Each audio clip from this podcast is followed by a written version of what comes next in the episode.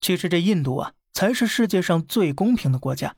甭管你是哪国企业，小米、OPPO、亚马逊、沃尔玛，在外面或许呼风唤雨，但是只要一到印度，人家绝不会区别对待的，保管坑的你生活不能自理，简直就是比惨大赛了。今儿呢，咱通过两个倒霉蛋的经历来感受一下印度的奇葩操作。那么，先有请著名的第一位英国电信巨头沃达丰。整个过程异常狗血。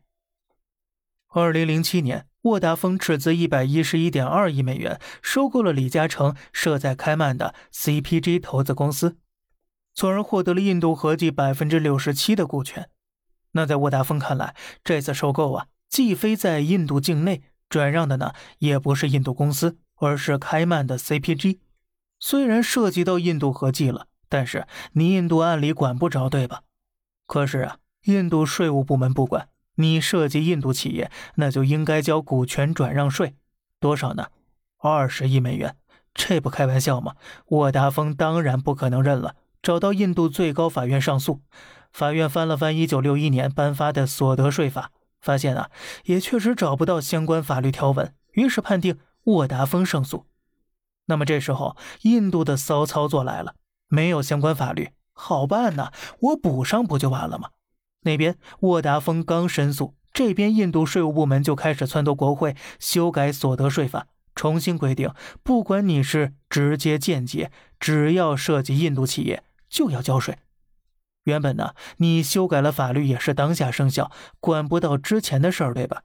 但人家就是冲着沃达丰去的，怎么可能让他逃过一劫呢？于是，印度法院说了，这次修改的法律呀，不是新规定，而是对所有税法原有条款的解释，是解释，你明白吧？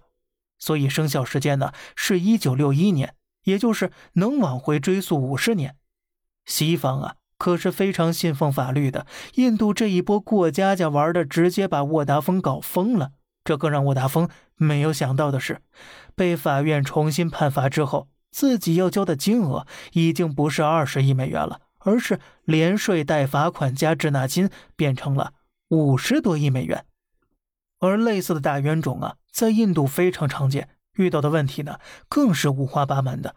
可口可乐被指在饮料中加入杀虫剂，你说没有？哎，我不信，除非你公开配方。麦当劳呢被怀疑在食物里加了牛肉汁，亵渎印度圣女，你说你没有？我吃了就是有。麦当劳只能是又赔钱又道歉，搞得现在呢只敢卖全素食品了。更惨的是韩国浦项钢铁那经历呀，真是闻者伤心，听者落泪。有兴趣的可以去了解一下。不过呢，拿捏这些头牌企业对印度而言根本不值一提，人家最辉煌的战绩是把日本的安倍都坑的原地懵逼了。那么到底是怎么坑的呢？咱们。下期再聊。好了，这里是小胖侃大山，每天早上七点与你分享一些这世上发生的事儿，观点来自网络，咱们下期再见，拜拜。